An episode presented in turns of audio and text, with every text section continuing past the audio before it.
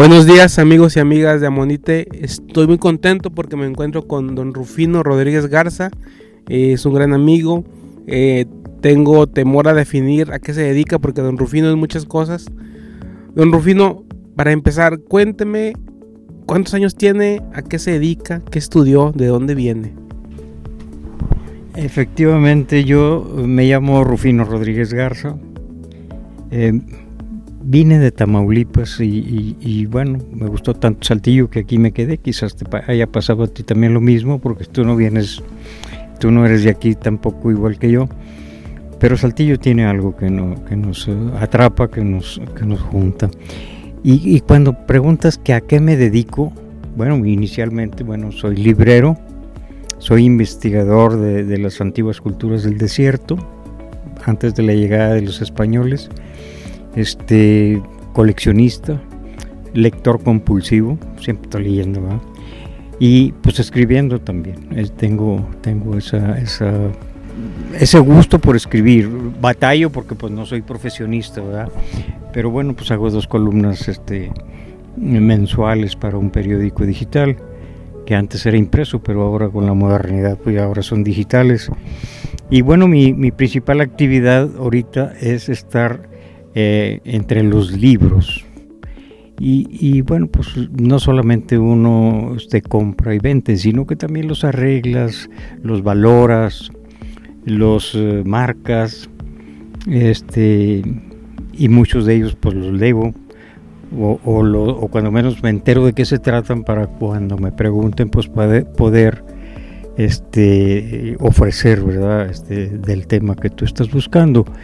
Y entonces la satisfacción también es esa de, que eh, pues uno ayuda a los investigadores, a, los periodistas, a, los tesistas, los que hacen trabajos escolares, eh, los que hacen monografías y todo eso. Y entonces, bueno, pues este, recurren a este tipo de negocios y el problema a veces no es tener el libro, sino saber dónde está en este mar de libros, porque tengo una cantidad muy, muy exagerada. Tengo más de 100.000 volúmenes aquí en 65 metros cuadrados, de, que es el, territorio de esta librería. ¿no?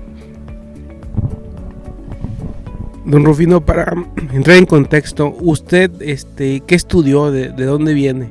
¿Y, qué, qué, quería hacer de niño? ¿Qué, qué le gustaba leer? Bueno, este, ¿de dónde vengo primero? Inicialmente mis papás eran, porque ya murieron mi papá y mi mamá, originarios de Nuevo León. Cuando hubo un reparto de tierras en Tamaulipas, papá consiguió 20 hectáreas en un pueblo, que en una ciudad que se llama Río Bravo. Y entonces, bueno, pues eh, pues, una, tierra que nos da para el mantenimiento solamente, porque además somos de una familia muy numerosa. Mi mamá se lidió 14 veces. Ahorita vivimos ya nada más 7, de los cuales yo soy el mayor, de los que, queda, de los que quedamos. Eh, y, y, luego este, mm, llegué después de estudiar la primaria y la secundaria, eh, algunos los primeros años estuve en una escuela unitaria, yo no sé si sepa lo que es eso. Escuela unitaria en, en los ranchos o ejidos, este, en los ranchos y en los ejidos, este, es un solo maestro para los seis grados. Entonces en el mismo salón estamos desde primero hasta el sexto. Eso se les llama escuelas unitarias. Yo estuve un par de años en una escuela de ese tipo, en, allá en un rancho, Luego ya me fui al pueblo y, estuve hasta un año estudiando en una, en una, primaria de Reynosa y el resto pues ahí en Río Bravo, fue donde terminé mi primaria y luego la secundaria ahí mismo. Pero al terminar la secundaria pues yo, yo quería seguir estudiando y papá pues no había dinero, pero pues, de alguna manera eh, me vine a Monterrey, pasé el examen para entrar a prepa, pero no había cupo y además era foráneo. Eh, entonces, eh, estando ya en la central de camiones, me dice, me, encuentro con unos paisanos, pero ellos habían venido a Saltillo y me dijeron, no, no te preocupes, vete a Saltillo, en Saltillo no hay problema de, sobrepoblación. Y entonces, bueno, pues de ahí, en vez de irme a Tamaulipas, me regresé a Saltillo, me, vine a Saltillo. Y y bueno, me dijeron, pues ahí en el Ateneo se estudió bachillerato y aquí en el Tecnológico estudia vocacional, que es una preparatoria técnica. Y, y entonces este, mi orientación vocacional fue que el edificio que más me gustó fue el del tecnológico, porque yo no sabía la diferencia. Yo sabía que estudiando en el Ateneo o en el tecnológico podía aspirar a una carrera superior, pero lo que no sabía es que estudiando en el tecnológico nada más podía optar por las carreras técnicas, o sea, una ingeniería. En cambio, si hubiera estudiado bachillerato, pues podía entrar en humanidades, medicina, filosofía, geografía y, otras carreras, ¿no? Leyes, por ejemplo, ¿no? Y, bueno, pues como dicen en la narro, no inscribirse y no morirse es recibirse. Entonces, este, hice vocacional dos años y luego cuatro de carrera en el tecnológico. Y, y este, y bueno, conservo muy buenos amigos. Salimos Fuimos una generación, la cuarta por cierto, que salía de ingeniería. Eh, cuarta generación, salimos alrededor de 40 personas, 42, de los cuales una mujer solamente, ya se nos adelantó. Y los demás, bueno, pues están desparramados en la República, pero eran algunos eran de Tamaulipas, otros de Nuevo León, otros de varias partes de Coahuila y algunos, muchos de acá de la Laguna, por supuesto, había de, de San Pedro y de, y de Matamoros y, de la ciudad de Torreón, que todavía no estaba el Tecnológico Regional de la Laguna. En aquel Tecnológico de, Torreón de la Laguna, ahí estudió Riquelme, por ejemplo. Este, y el que ahora es rector de la universidad también salió del Tecnológico Regional de la Laguna. Y, y Riquelme fue alumno de Hernández Vélez. Hernández Vélez daba la clase de, de matemáticas, según nos ha platicado, ¿no? Y bueno, pues eh, aquí fue cuando pues yo empecé a tener muchas relaciones con, mucha gente y, este pero el, el, inicio de la lectura es una de tus preguntas y yo con mucho gusto te la respondo. En la casa no había Biblias, libros, periódicos, revistas, monitos, no había nada. Entonces yo el gusto por la lectura, yo sí se lo debo a mis maestros, tanto en secundaria, quizás, pero luego en vocacional aquí en, Saltillo, ¿no? Un profesor que, que se murió ya hace muchos años, siendo director de, leyes, daba clases en el tecnológico, Arturo Ruchiguera, que creo que es originario de La Laguna, no sé si de San Pedro o de la, o de la ciudad de Torreón. Entonces me acuerdo perfectamente qué libro me prestó sino el egipcio de Mika Baltari, un escritor de los Países Bajos en Europa. Y, bueno, fue el, libro que yo leí de cabo a rabo, ¿no? De la primera hasta la última, casi sin parar, ¿no? Pero luego tenía un compañero ahí en la escuela, Cepeda Tijerina, un triunfador, un tipo listo y además inteligentísimo, este, eh, que me hice muy cuate de él y viví alguna vez hasta en su casa, incluso ya de casado, eh, aquí en Saltillo, y el papá tenía vicio por comprar libros. Bueno, y no solamente los compraba, también, también los leía. Y entonces es una gran biblioteca que tiene esa familia Cepeda Tijerina aquí por la calle de Moctezuma, que es donde vive. Filiberto, el compañero ese que te digo, que no solamente era listo, sino también inteligentísimo, este, se fue a México y es el primer egresado de un tecnológico regional en ese tiempo que yo estudiaba, nada más había 18 tecnológicos. El de Saltillo es el tercero que se fundó en la República. Eh, el primero es Madero y luego Chihuahua, Durango y luego Chihuahua y Saltillo. En ese, en ese orden, y, Filiberto daba una clase muy difícil para un egresado de aquí, sin tener el roce que tienen los de la UNAM. Daba clases de termodinámica, que era una materia difícil. Esa materia empezó dando Filiberto allá en, la UNAM. Y entonces, bueno, pues yo le debo mucho también a esa familia porque tenían muchos libros y, todos eran muy buenos lectores, él y sus tres hermanos, ¿verdad? Y, este, pues ahí leíamos, ¿no? Y Filiberto, pues cuando íbamos a estudiar, que estábamos en la escuela, que éramos compañeros, este, pues es como tener una computadora. Filiberto tenía un pizarrón en su cuarto, ¿no? que era una cosa rarísima porque yo nomás conocía los pizarrones en las escuelas, ¿no? Pero él tenía uno donde nos explicaba problemas y todo, ¿no? siempre le debemos a él el haber pasado muchas materias porque este Cepeda Tijerina pues era un, tipo que, siempre estaba adelantado y, tenía una frase muy bonita porque decía, decía basta ir una página adelante de lo que está viendo el profe y, estás del otro lado, ¿no? Y entonces hay anécdotas, por ejemplo, cuando un profesor se le perdió su problemario, sus eh, soluciones a los problemas, Cepeda Tijerina se los hizo, todos. Le resolvió y le, entregó otra vez su, problemario ¿no? al profesor que lo había perdido. José Guadalupe Pérez Mona se llamaba ese profesor. Y, entonces, bueno, pues eh, ese gusto por la lectura yo lo, yo lo agarré ya cuando estaba en prepa, porque pues en secundaria y en el rancho pues no había bibliotecas y, y pues en la casa tampoco había ni el gusto por tener una Biblia, pues somos católicos por tradición, pero no por otra cosa, ¿no? No, practicantes. Mm, toda la gente de, que lo conocemos aquí, que les gusta la lectura, que, buscan historia, ubicamos a, un Rufino, este, que es un señor bonachón, que está en su, en su librería, que siempre está este, bromeando, eh, bromeando con los que conoce, con los que no conoce, y este y, que ayuda también a, quienes desean conseguir algún material este, especializado, ¿no? Pero quién es don Rufino en, esta etapa profesional, o sea, ¿a qué, se dedicó antes de montar la librería. Bueno, pues este, aquí hubo una fábrica que todavía quedan algunos rescoldos por ahí, este, que se llamó Sincamex, una, una fábrica pues, que procesaba ese, mineral, ese, material, y luego eh, habían hecho este, compañías belgas y bueno, pues ahí trabajé en el departamento de métodos, pero trabajé también siendo estudiante. En, un, verano lo trabajé en John Deere de Monterrey, por ejemplo. Aquí estaba la, Internacional, ¿verdad? Después eh, aquella compañía se, fue y John Deere lo que ahora es International Harvester.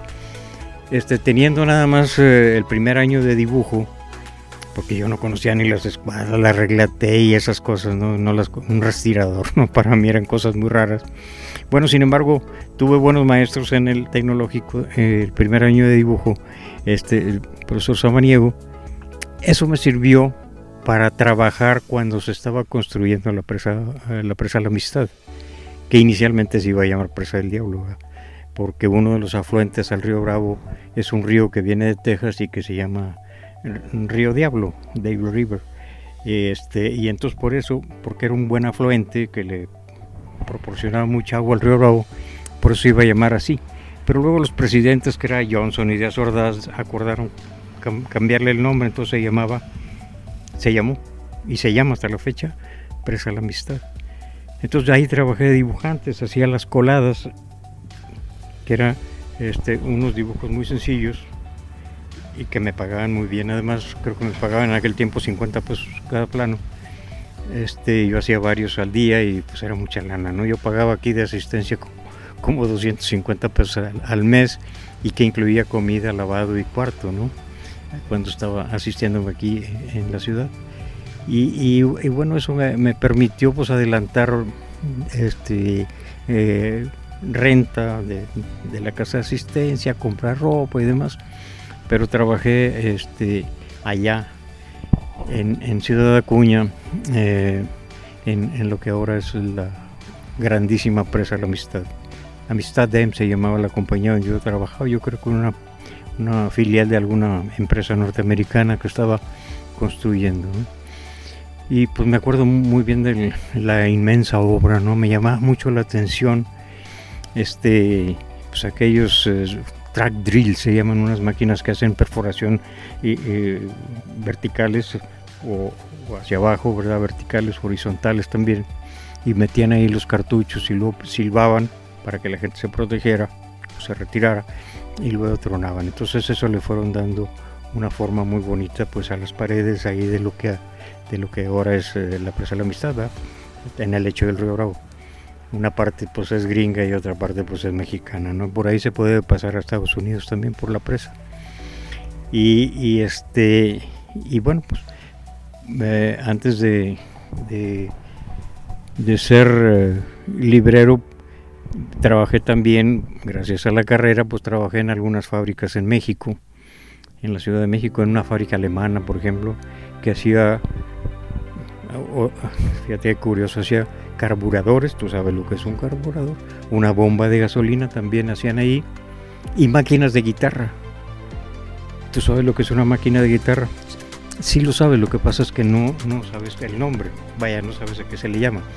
Es la parte donde van las clavijas de la guitarra, a eso se le llama máquina. Si tú vas a una tienda de música, me da una máquina de guitarra es porque le vas a cambiar ya todo el teclado, todas las cuerdas y, donde se, se aprietan las cuerdas, eso se le llama máquina de guitarra y yo trabajé en esa, en esa planta, trabajé varios años. Y luego trabajé en otra, en otra planta que se llamó AMP, Aircraft Marine Products, que es productos para la marina y la aviación. Se hacían conectores y terminales este, sin soldaduras, vaya, se, grapaban solamente ¿no? En, en, los cables. Y ahí se hacían los arneses, que tú sí sabes lo que es un arnés, porque es todo el cableado que lleva, por ejemplo, un coche donde van las luces, los encendidos, los stop, todo, todo eso se le llama. Entonces, esos productos servían para hacer los arneses, donde van las terminales que no se van conectando para, para todo el servicio automotriz, por ejemplo, ¿no? Pero sirven para tractores, para aviones, para barcos, para todo. Ahí trabajé. Entonces, eh, pues no solo he sido librero, sino que también trabajé en la industria. Pero estando eh, todavía trabajando en México, este, pues hubo oportunidad de ser vendedor en otra, en, de una compañía tan importante como Siglo XXI, que estaba, la, empresa estaba pegada casi a la universidad, pegada, sí, Cerro del Agua 248, y luego ahí estaba este, una entrada de la UNAM. Y, y este, y pues, eh, pues ahí aprendí, conocí argentinos y europeos y cubanos y conocía mucha gente del medio editorial que eran escritores, que eran poetas, que eran ensayistas y, bueno pues estuve elaborando ahí varios años. Eh, después eh, fundé unas oficinas para otra compañía en la ciudad de Guadalajara, este, donde viví, no sé, unos 60 meses, que son más de 5 años. Este, y bueno, estuve en las primeras ferias internacionales del libro, entonces bueno, pues siempre había querido este, eh, tener mi propia librería, y, pero cuando eh, iba de viajero para ofrecer los productos de las casas donde trabajé, de los editoriales donde trabajé, siempre buscaba este tipo de negocios, los lugares con libros usados, y entonces empecé a comprar libros para los conocidos, para los amigos. Y entonces, bueno, pues ahí conseguía libros de toros porque tenía amigos que les gustaban eh, esa línea, libros de chistes, eh, novelas eh, difíciles o libros de historia que a lo mejor aquí era difícil conseguir. Y entonces este Javier Villarreal, Armando Fuentes Aguirre, Elías Cárdenas eran mis clientes que, me compraban eso que yo les traía, que conseguía gracias a mis viajes para Limusa, por ejemplo, pues yo les conseguía este material para pues, que ellos usaban y leían, ¿no? A Jorge Fuentes pues le traía libros de toros, a Catón le traía libros de chistes, a Elias Cárdenas y a Javier Villarreal les traía libros de historia, en fin, así, así conocí muchas librerías como esta, y entonces yo fui maquinando esto que cuando ya me jubilara, este, yo quería poner una librería. Y efectivamente hubo un momento en que la compañía me cambia, le abrí oficinas y, eh, en Guadalajara, pero luego me mandan a Monterrey. Yo sin desprenderme de Saltillo, ¿eh? trabajé en México y venía cada 15 días. Este, pues llegué a tener casa en México también, ya la vendí cuando me cambié de Guadalajara me mandan a Monterrey, entonces pues ya era más cerquita estar aquí en Saltillo, porque también aquí, pues desde muy joven yo compré casa. Y, este Y, bueno, gracias a eso mi hija estudió la prepa en Guadalajara, en el Instituto de Ciencias, que como curiosidad, en esa prepa donde mi hija estudió este, eh, la, la, carrera de educación media, ahí estudió Fernando del Toro.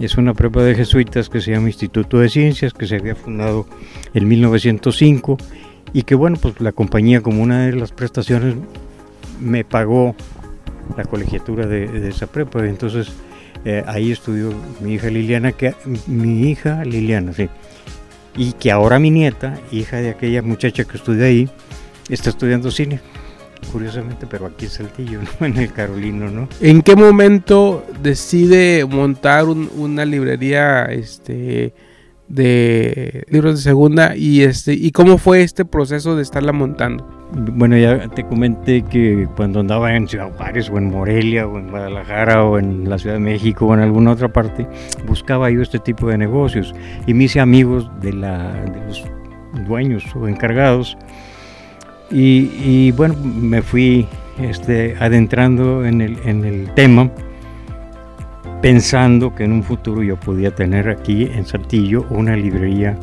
como, como la que tengo, ¿no?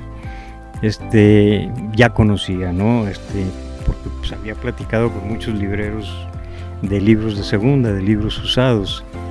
Y, pues de, nuevo no tenía problemas porque pues, yo tuve aquí una librería que duró muchos años, más de 30, que se llamó Librería Zaragoza, que también me tocó fundar a mí, eh, donde yo era socio industrial y cuando, cuando, yo me salí para irme a trabajar a México, pues le vendí mis acciones al profesor Gilberto Duque, que en paz descanse, murió hace como un año, un poquito más, y, y este, y fue así como yo empecé.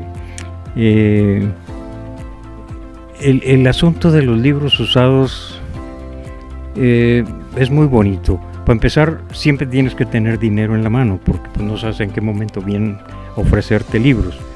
Eh, siempre tienes que tener con qué comprarlos, pero luego tienes que arreglarlos, tematizarlos cuando los estés acomodando en los estantes y, este, y valorarlos, ¿no? saber qué precios. Entonces, para eso, bueno, pues yo me, me ayudo con catálogos generales, pues no sé, de Porrúa, de Limusa, de Trillas, de Magrujil, de, de otras editoriales, porque si me llegan libros yo ya tengo idea de a cómo lo voy a dar, ¿no? No lo voy a, vender, aunque me llega a veces empaquetado todavía con celofán, pues yo lo vendo como usado, ¿no? Por eso son más baratos los libros de segunda que los libros que puedas comprar en, en tiendas como Sambors, este, Walmart, o galerías, por ejemplo, porque aquí en Saltillo se acabaron las librerías. Entonces, eh, como que este negocio vino a, pues viene a ayudar un poco a la falta de bibliografía, porque resulta que tenemos aquí nada más en una ciudad que tiene alrededor de un millón de habitantes, más de 11 universidades privadas, más las oficiales, el tecnológico, la UAC, etcétera, todas estas preparatorias y escuelas superiores pero no hay librerías. Se fueron cerrando todas las librerías.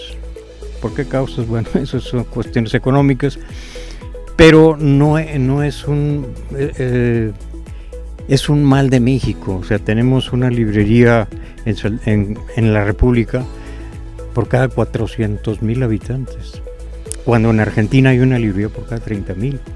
Fíjate que la diferencia, ¿no?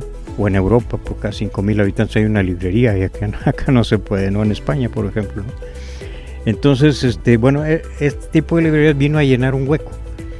Porque, bueno, pues si no hay de nuevos, bueno, pues usados. Y, y si no, pues la gente los pide por internet, ¿verdad? Pide por Amazon, por, por Gandhi, por, por ahora por todas las, este, eh, todas las redes puedes pedir este material este más caro si tú quieres pero nosotros llegamos a, darle, llegamos porque somos varios libreros aquí en la, en la ciudad. Pero Librería Martínez, que se cerró cuando después de más de 80 años que tenía esa librería. Zaragoza, más de 30, más de 30 tuvo Cristal, Selecta y, y, otras librerías que hubo, ¿no? Librería Montenegro, librería, en fin, hay otras librerías. Y entonces, por ejemplo, ahorita si tú vas a Torreón, las librerías estaban, muchas estaban ahí por la calle de Morelos, que tú conoces muy bien. Pues donde estaba Cristal, donde estaba Faedo, donde estaba La Salde, donde estaban eh, otras librerías. Había muchas librerías y, les gustaba la calle de, de Morelos. Si tú vas en este momento, no hay ninguna. Todas se cerraron. No hay ninguna librería de línea. Le llamo librería de línea a las que venden libros nuevos me encontré solamente dos. Te estoy hablando de hace mes y medio que estuve tres, cuatro días en, Torreón, este, por cuestiones familiares. Y bueno, me di a la tarea de buscarlas. No, me encontré nada más dos de usados en la calle Juárez, que también conoces muy bien. Este, no hay. Y luego, fíjate qué curioso, el 50% de todas las librerías de la República están en la capital. Y el resto el otro 50 están repartidas en todo el resto de la República. O sea, hay muy pocas librerías. Este, México nunca se ha destacado por ser un país de grandes lectores. Sin embargo, personas como tú, como algunos amigos míos o como el propio, tenemos muy buenas bibliotecas personales. ¿Por qué? Porque no hay buenas bibliotecas públicas. ¿A qué le llamo una? Pues sí hay bibliotecas, pero nunca tienen las novedades tienen algunos libros escolares y enciclopedias y cosas así, las enciclopedias ya, ya no sirven, ya no se usan. No es que no sirvan, no es que ya no se usa una enciclopedia, porque mientras la enciclopedia te da una solución a una de tus inquietudes, eh, en Wikipedia te da 20 soluciones a la misma cuestión. Entonces, bueno, pues las enciclopedias se fueron, y yo dejé de comprar enciclopedias aquí para, para revender pues hace ya unos 15 años más o menos. La librería tiene 27, entonces cumplí en el julio pasado. Y, este y bueno pues eh, pues soy un librero reconocido no solamente en Saltillo porque bueno gracias al internet dejaron de usarse los, las secciones amarillas y ahora estoy en línea ahí ahí yo sigo pagando un anuncio en, en, en Telmex o la compañía que hace la sección amarilla pero ya no hay impreso, sino nada más está en la nube. Y entonces, bueno, pues eso me permite vender libros en Reynosa, en la misma Ciudad de México, en Chihuahua, en Durango. Acabo de mandar un paquete de libros a, a Cuencamé, que tú de saber de se encuentra. Es Durango, ¿no? Sí. Entonces, bueno, que por cierto lo mandé por correo y me asombré porque lo mandé un martes y para el jueves me hablaron que ya había llegado. Me dio mucho gusto porque otras veces he mandado libros hasta Brasil, he mandado libros y pues se tardan 15, 20 días o a lo mejor a, veces hasta el mes. Pero no, ahora me, me sorprendió que en menos de, de, 48 horas ya estaba el libro en Cuencame. Un libro, por cierto, de un autor de, de Torreón que nada más yo tenía. Y, bueno, pues ¿cómo se enteran? Pues por, por el, el, directorio electrónico, ¿verdad? Y, y, pues así es como, como yo me, me hice. Yo empecé con alrededor de 2.000 libros cuando abrí. Y ahorita tengo más de 100.000 unidades. Es decir, tú eres una persona que lee, pero suponiendo que falles, que te mueras, a lo mejor a tu familia no le interesa lo tuyo. Y lo mejor, lo, lo, en el mejor de los casos, tus libros pueden venir a, a, ofrecérmelos a mí o a Ariel o a otros amigos en el peor de los casos los mandan al recicle, a, Maresa, por decir una compañía. ¿no? Entonces, eh, de repente la gente no sabe qué hacer. Eh, por ejemplo, yo estoy asombrado qué pasó con la, con la biblioteca de Javier Villarreal Lozano, que tú conociste muy bien. Se desparramó, se, se, malbarató y era una, una gran biblioteca. ¿no? Entonces, eh, por eso este, en mi testamento, que espero durar todavía unos dos, tres años más, este, pues yo ya dejé que los libros que tengo especializados en historia, prehistoria, novela histórica que pasen a la escuela de ciencias sociales, que tiene la carrera precisamente de historia, ¿no? Y lo demás, bueno, pues, pues los demás pues son literatura, que a mí me gusta mucho, cosas de ensayos y demás. Bueno, pues eso este, también ya lo tengo pensado. A mis hijos no les interesa un, negocio como este. Entonces, bueno, pues yo ya tengo pensado qué es lo que voy a hacer. Yo quiero que se conserve la librería, que se conserve hasta el nombre, Entonces a la persona a la que se les voy a ofrecer, este, una de las peticiones es que eh, se sigue llamando igual Rodríguez Libros, porque pues es lo que está acreditado. Te decía también que gracias a que no solamente este, soy conocido en la ciudad, sino también me conocen libreros de otras partes. Y eso permitió que ahora el 12 de noviembre me dieran un premio en Guadalajara. La Asociación de Libreros de Libros Antiguos y Usados este, me dieron un reconocimiento, un libro de plata muy bonito, escala uno a uno. No se lo dieron solamente a un servidor, a mí me lo dieron como librero, pero estuvo Eduardo Matos, estuvieron otras personalidades, el Fisgón, que es un un gran cartonista o caricaturista, ¿cómo se les dice? Monero, un monero muy, muy famoso, que tiene puesto en Morena, por ejemplo. Y, bueno, pues yo estaba asombrado porque se habían fijado en mí, pues ¿cómo lo hicieron? Quién sabe. Pero la cosa es que me llaman y me ofrecen y yo voy, me pagan los gastos y todo. Y, este, y esto fue hace escasamente poquito más de un mes, porque fue el 12 de noviembre que además es el día del libro y del librero, más o menos por estas fechas, sábado 12. Y entonces, bueno, pues el premio lo recibí del presidente de los libreros de allá y del eh, el encargado en el municipio de Guadalajara de la cuestión de cultura, que curiosamente ese, ese señor había sido compañero de mi hija en la preparatoria que hizo allá en Jalisco, pero eso yo lo supe hasta que él me lo platicó. Dijo, oiga usted, Rufino, Liliana, sí, mi hija, como no, y entonces ya me platicó el rollo, ¿no? Entonces, bueno, pues eh, eh, he traspasado las fronteras del pueblo, ya llego hasta Ramos Arispe y Arteaga y los ejidos. Tengo me, me, dice que va a donar los libros eh, cuando usted ya no esté. Los personales de, mi especialidad, porque bueno, a, a eso iba. Usted tiene una librería personal en su casa, una biblioteca, perdón. Sí, este, debo tener, no sé, unos dos mil libros en mi casa, porque me gusta mucho la novela, este, me gustan libros de ensayos, novela histórica y libros de una afición que, que tomé hace más de 40 años, que es eh, el estudio de la prehistoria, la historia de los nativos que habitaron estos, estos, estos territorios acá del norte de México, y que bueno, me ha permitido escribir, pues, ya llevo seis libros y, este, y eso eh, me he hecho una, una sección de mi biblioteca especializada en arte rupestre, por decir, ¿no? Entonces tengo libros de otros países con el tema o de muchos eh, colegas eh, de México, pues, no sé, de la Ciudad de México, de Puebla, de Chihuahua, de Nuevo León, otros de aquí de Coahuila, que se dedican también, vaya, que tienen esta, lo mío es una afición. Yo no puedo decir que soy un arqueólogo aficionado, no, soy aficionado a la arqueología, porque si digo arqueólogo aficionado se enojan los arqueólogos. Entonces tengo que ser cuidadoso ahí con el, con el tema, ¿no? Yo tengo ese gusto que empezó, ¿cómo empezó mi gusto por la arqueología?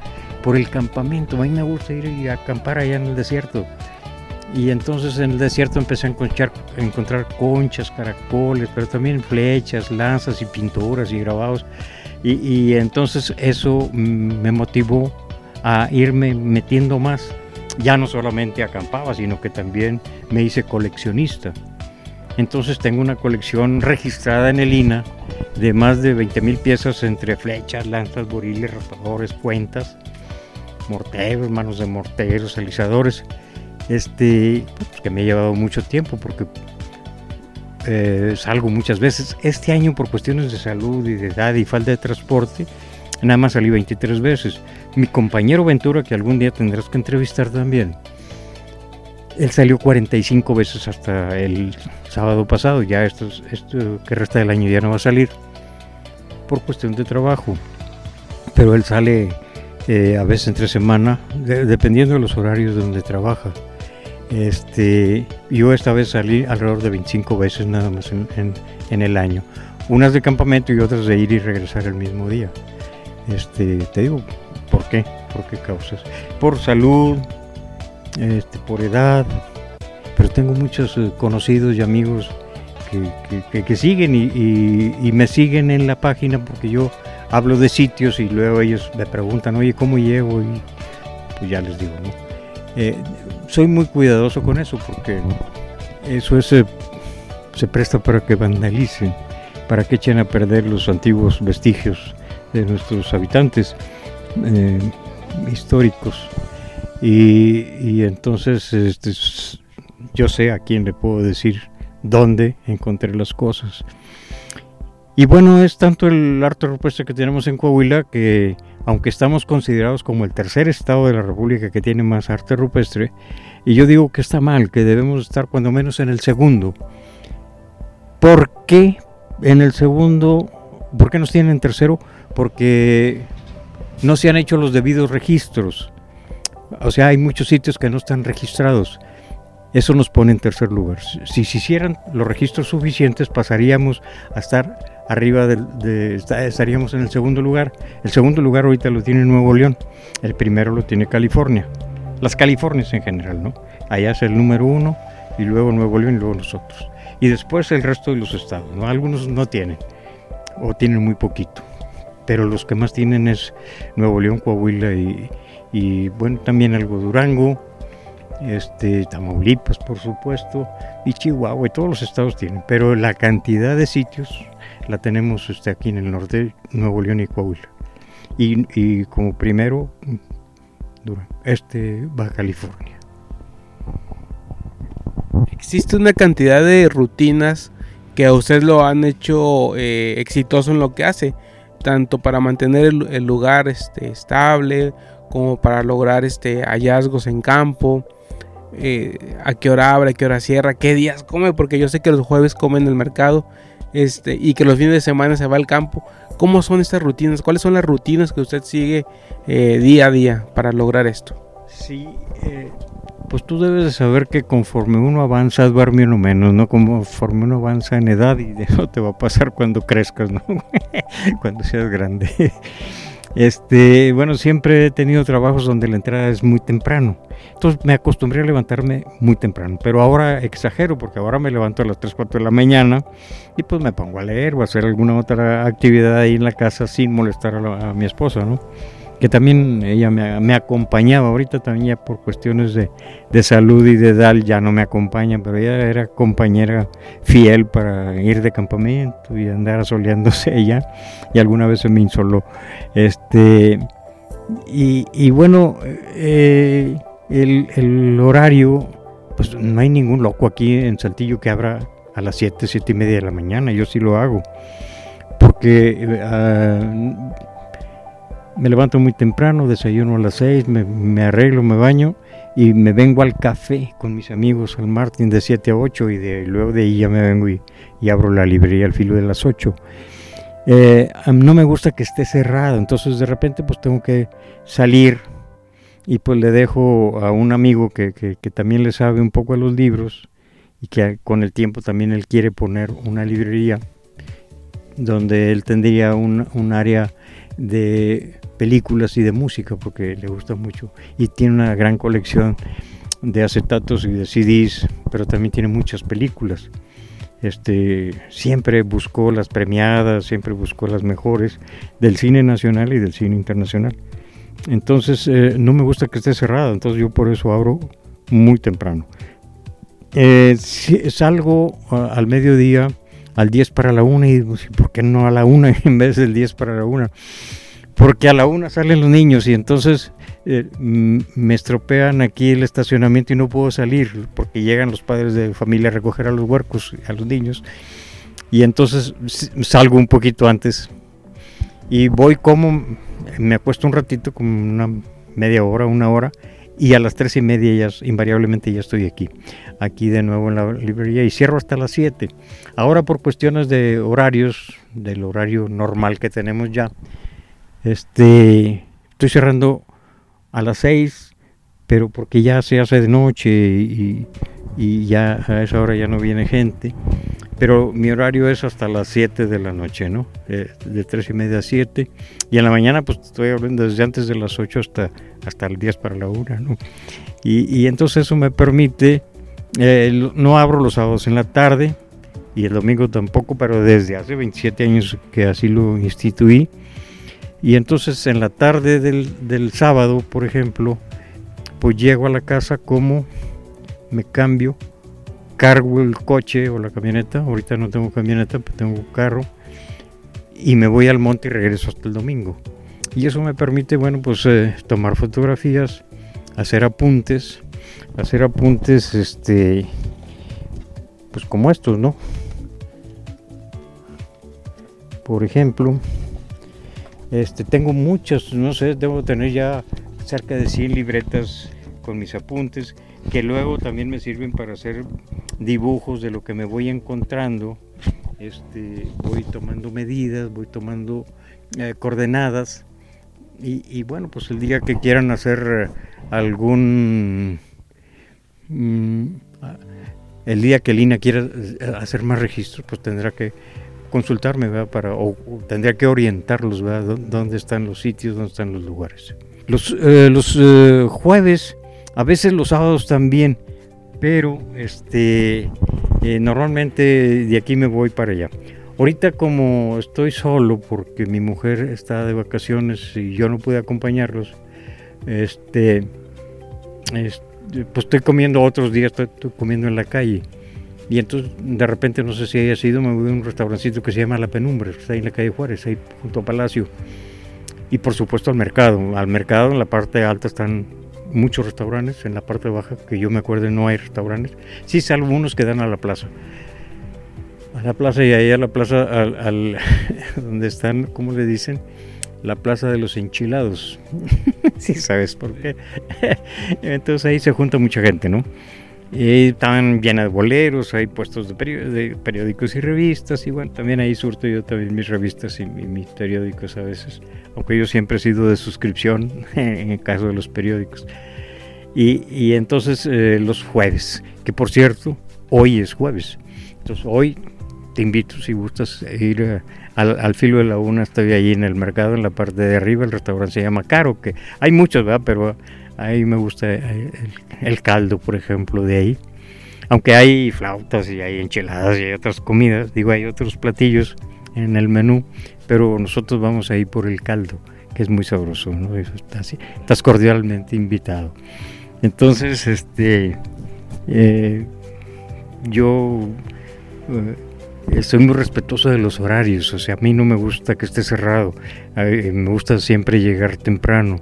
Soy muy religioso con mis horarios, o sea, cuando, cuando yo quiero ir al desierto y que alguien me quiera acompañar, le digo, salgo a las 6 de la mañana o a las 5 de la mañana o a las 6 y te quiero ahí, pues si no llegas en 10, 15 minutos, me voy solo. Entonces, este, pero no, afortunadamente con la gente con la que acostumbro salir, este, sí son también muy puntuales y a mí eso, eso me gusta mucho. E, esta búsqueda en el desierto eh, le, ha originado otras actividades como escribir. Usted tuvo una aproximación a la literatura infantil. Cuénteme de esta obra que usted tiene ya publicada. Sí, fíjate que de los 6, 7 libros que tengo publicados, el primero fue para niños y el primero fue y me lo publicó el Museo del Desierto. Y me pidieron una, obra en 5.000 palabras, más o menos, 4 o 5.000 palabras, creo que son 5. Y entonces el librito ese se llama Memorias de una tribu y está con el lenguaje apropiado para los, para los jóvenes, para los niños, para los infantes. Y entonces ahí hablo de cómo vivían las tribus este, que nos antecedieron aquí en esta parte norte de la República y el libro lo tiene, los derechos, pues yo le vendí la obra al, al Museo del Desierto y ellos son los que tienen el derecho. Y, este, porque no sé si lo comentamos la otra vez, aquí en México es rara la gente que escribe para niños. Y una de las personas, quién sabe si la conozcas, todavía el año pasado o antepasado dirigía tres museos en Monterrey, es Magolo Cárdenas y aquí Cárdenas Rodríguez. Ella tiene libros normales para gente grande, pero también tiene eh, libros para niños. Pero lo que conocemos es que no hay muchos escritores para los bebés.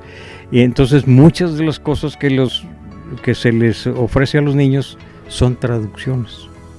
Y qué bueno que hay ahora gente como tú que también está escribiendo para, los, para la gente menuda, pero no hay quien le entre.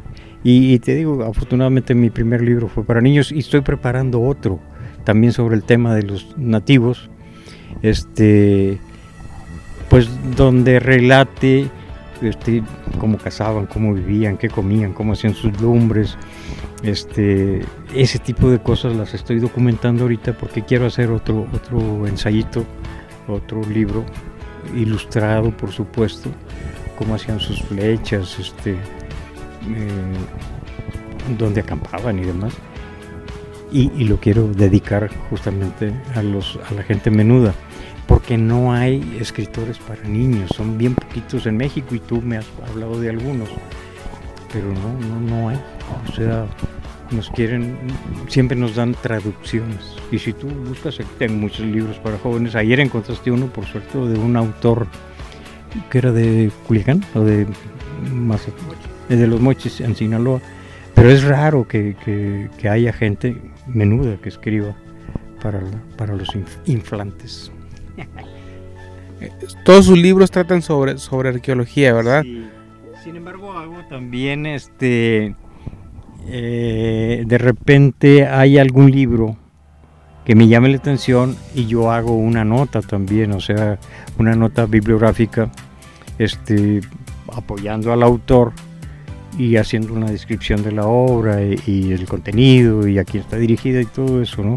Entonces ahorita, por ejemplo, estoy trabajando este, para hacer un artículo de unas 2.000 palabras sobre Musquis, este libro que hizo Yolanda, que es una diputada aquí en el Congreso local, Yolanda este, Elizondo Maltos, que ha sido diputada federal, pero ella hizo esta recopilación de notas, está muy bonito, y, entonces este, pues, también me entretengo escribiendo del desierto, de las pinturas, los grabados, los geoglifos, pero también este, cuando sale algo, porque no hay mucha gente que escriba tampoco de arte rupestre.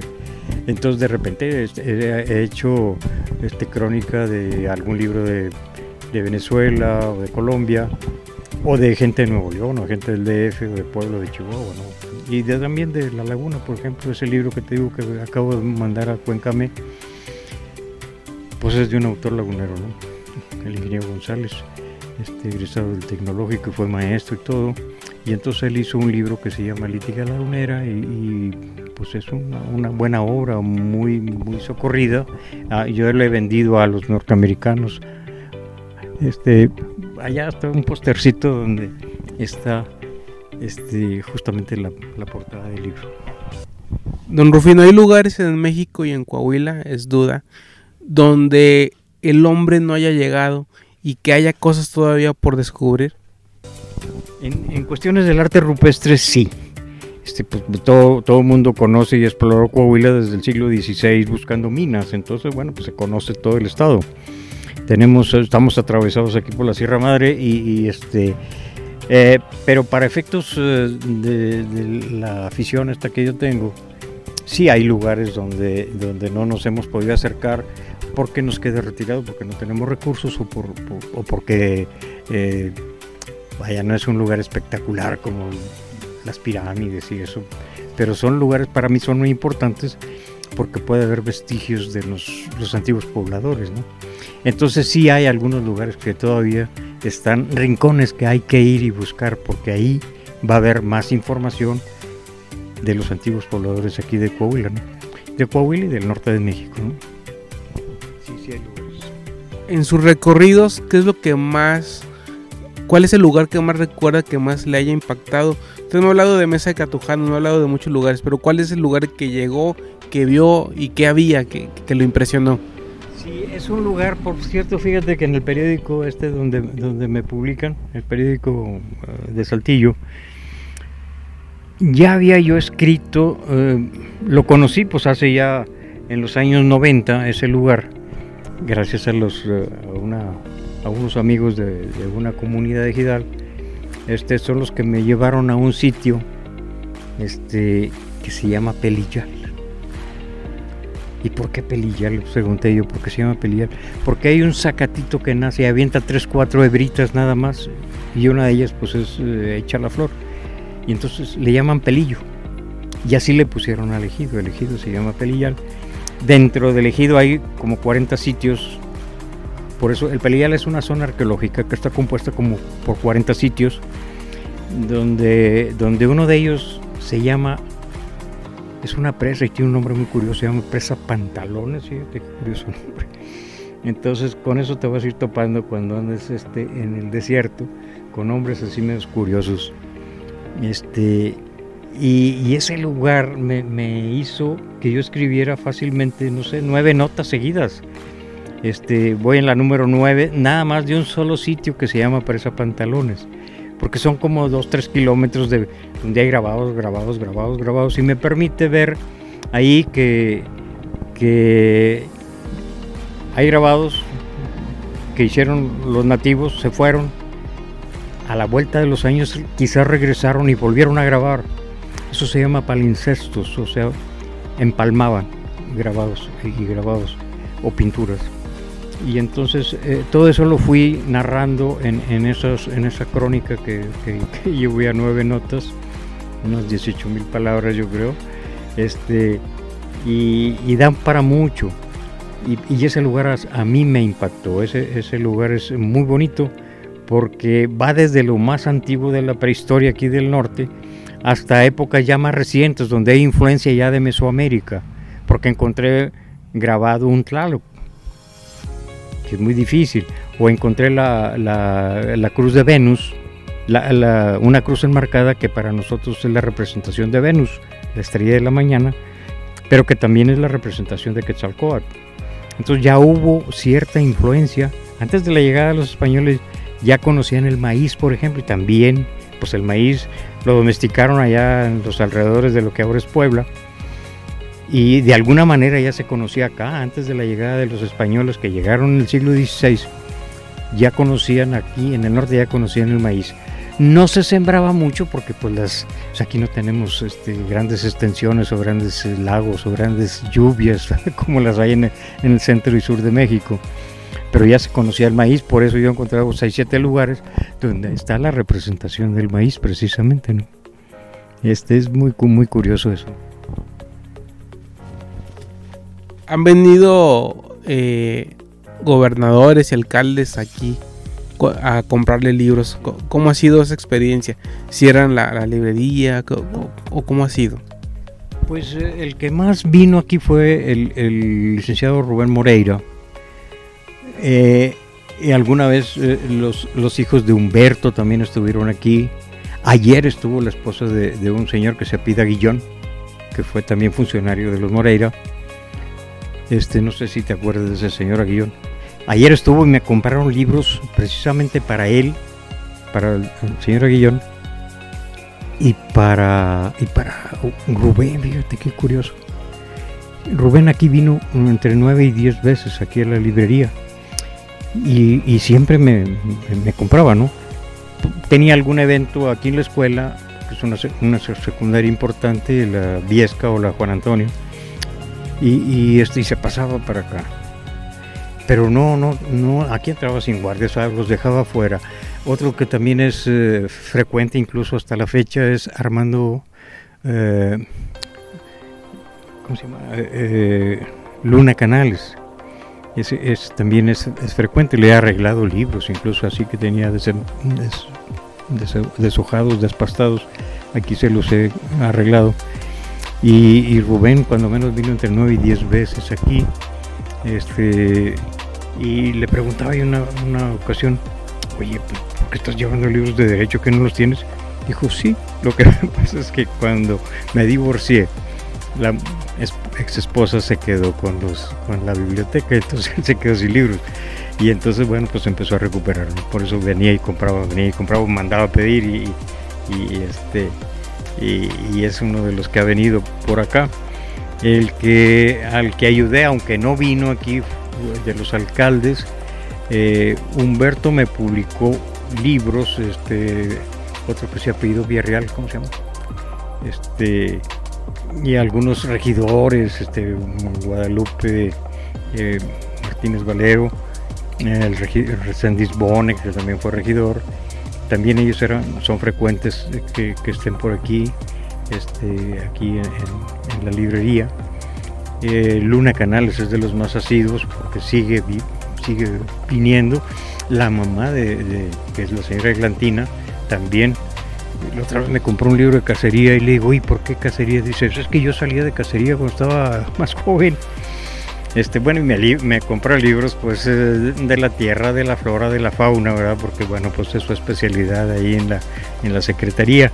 Ella me publicó uno de mis libros, uno de los libros más bonitos que se llama Pueblo Indígena. Ella, ella lo patrocinó, ¿verdad? Como Secretaría del Medio Ambiente. Otros libros me los patrocinó, bueno, ya te dije, el Museo del Desierto, uno, y los demás el, ayuntamiento. Y ahorita estoy, aquí con unos eh, industriales a ver si me patrocinan otro, que ya, está escrito, ya está el DOME, ya está corregido, ya está diseñado y todo, pero no tengo yo recursos y entonces va a llamar, el libro se llama, pues ya está, este, eh, arreglado, se va a llamar, este, eh, Antigüedades Coahuilenses. Y tengo ya dos terminados, uno sobre General Cepeda en la prehistoria y otro que se llamará La fauna en la gráfica rupestre de Coahuila donde hablo precisamente de lo que dejaron los nativos pintados o grabados de insectos, aves, peces, mamíferos y reptiles. Entonces, eh, pues yo me encuentro seguido grabados de tortugas, pero también de venados, este, que son, ahí entran reptiles, tortugas son reptiles, eh, de serpientes que son reptiles, camaleones, pero también encuentro este, algunos insectos, cien pies, eh, otros vinagrillos, por ejemplo, también en Candela está un vinagrillo muy bonito, aves donde hay este, eh, guajolotes, donde hay águilas, donde, hay otro tipo correcaminos, por ejemplo, también he encontrado. Entonces estoy documentando todo eso, ya tengo muy avanzado el, ensayo y, este y bueno no sé si le vaya a pedir el prólogo que me lo haga Carlos Manuel Valdés, que me ha prologado cuando menos cinco de mis libros. Y, este Ventura me hizo un prólogo para el libro de General Cepeda, que ya, ya lo tengo armado, eh, pero también no tengo quien me lo publique. Este, pues ese es el problema de los autores. ese, escriben, pero luego no tienen quien se los publique, ¿no? y tú sabes de eso, porque a eso, a eso te has dedicado últimamente, ¿no? Si no tienes recursos, ya valiste chetos, ¿no? Me dedico a publicar o a no tener recursos. Cualquiera de los dos.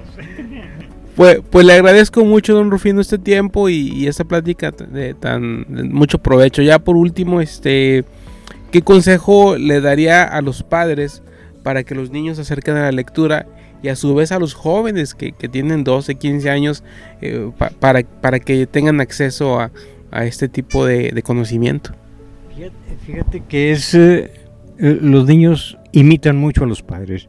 Si tu niña, que tú tienes una niña muy bonita, si tu niña te ve leyendo, ella también va con el tiempo, también va a querer tener sus propios libros. Y qué bueno que, pues, ayer o antier me compraste libros para ella en, referencia a la fauna, porque parece que eh, le gustan los zoológicos y le gustan eh, los animalitos eh, grandes y pequeños.